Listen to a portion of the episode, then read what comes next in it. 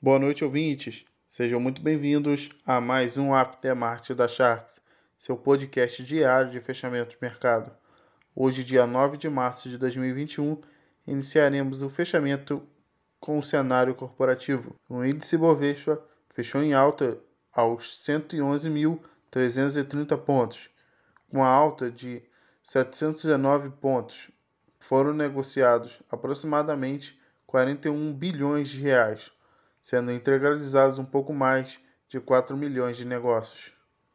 A maior alta no pregão de hoje veio da Minerva Foods, de 6,14%. A companhia fechou em alta, seguindo o movimento do mercado de valorização em empresas de commodities e que podem vir a oferecer menos riscos para os investidores. Já a maior baixa no pregão de hoje veio das ações das lojas americanas, de menos 5,70%.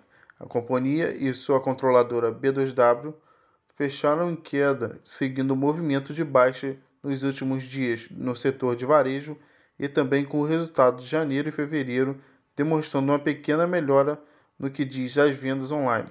As empresas também não apresentaram bons resultados no quarto trimestre de 2020. Hoje o índice FIX apresentou baixa de 0,09% aos 2.842 pontos, com volume negociado aproximadamente de 243 milhões de reais, sendo integralizados um pouco mais de 181 mil negócios. A maior alta no índice FIX hoje veio da LZR11, de 2,30%. O motivo dessa alta pode estar relacionado ao aumento nos últimos proventos e um aumento nos valores a receber.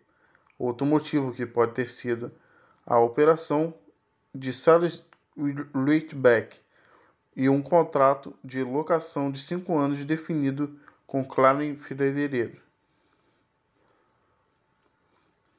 Já a maior baixa no índice FIX veio da IRDM11, de menos 2,69%, com a queda nos proventos apresentados nos últimos meses, com um fato relevante medido no 4 de 3, falando sobre a emissão de cotas, com valor de 102,69 centavos, muito abaixo do valor do mercado, que era de 152 reais, no fechamento do mercado do dia 4 de 3.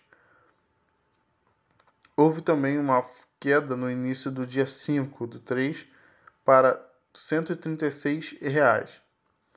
O mercado tentou a retomada de ontem, mas os preços voltaram a cair, fechando a 137 reais.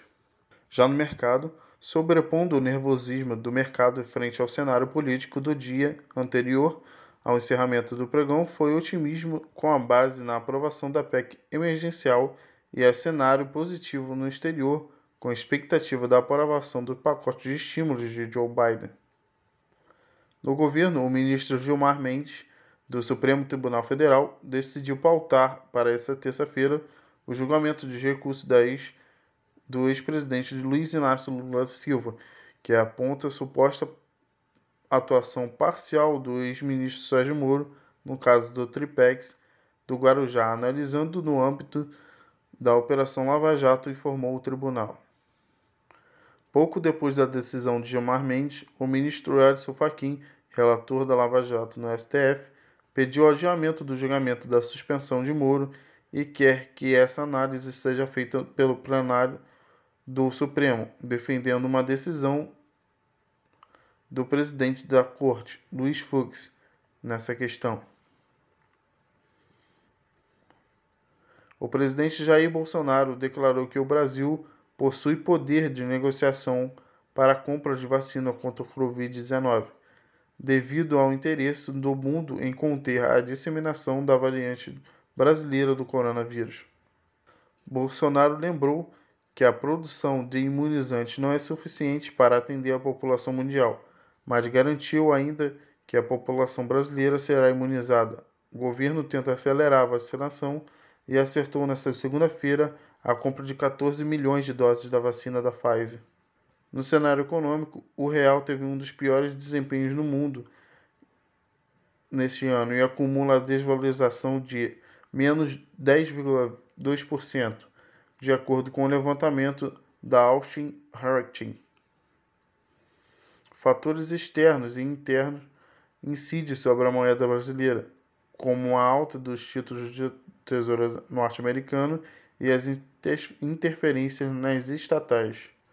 A moeda brasileira ocupa o quarto lugar no ranking de desvalorização ante ao dólar, ficando atrás da, ficando atrás da nova libra sudanesa de 85,3% de desvalorização, dinar da Líbia de menos 70,1% e o bolívar soberano venezuelano de menos 42,4% de desvalorização.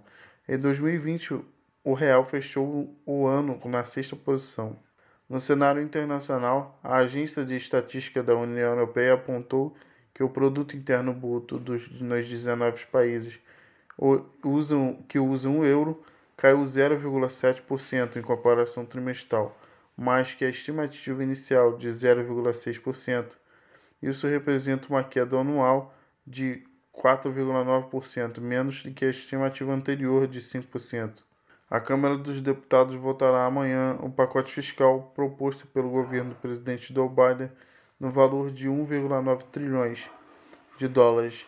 A expectativa é que, uma vez aprovada, a medida seja sancionada ainda esta semana.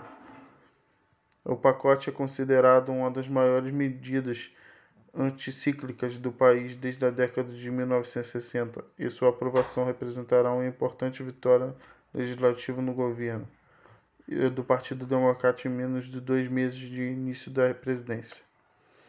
Bom, esse foi mais um podcast. Espero que tenham gostado e até amanhã.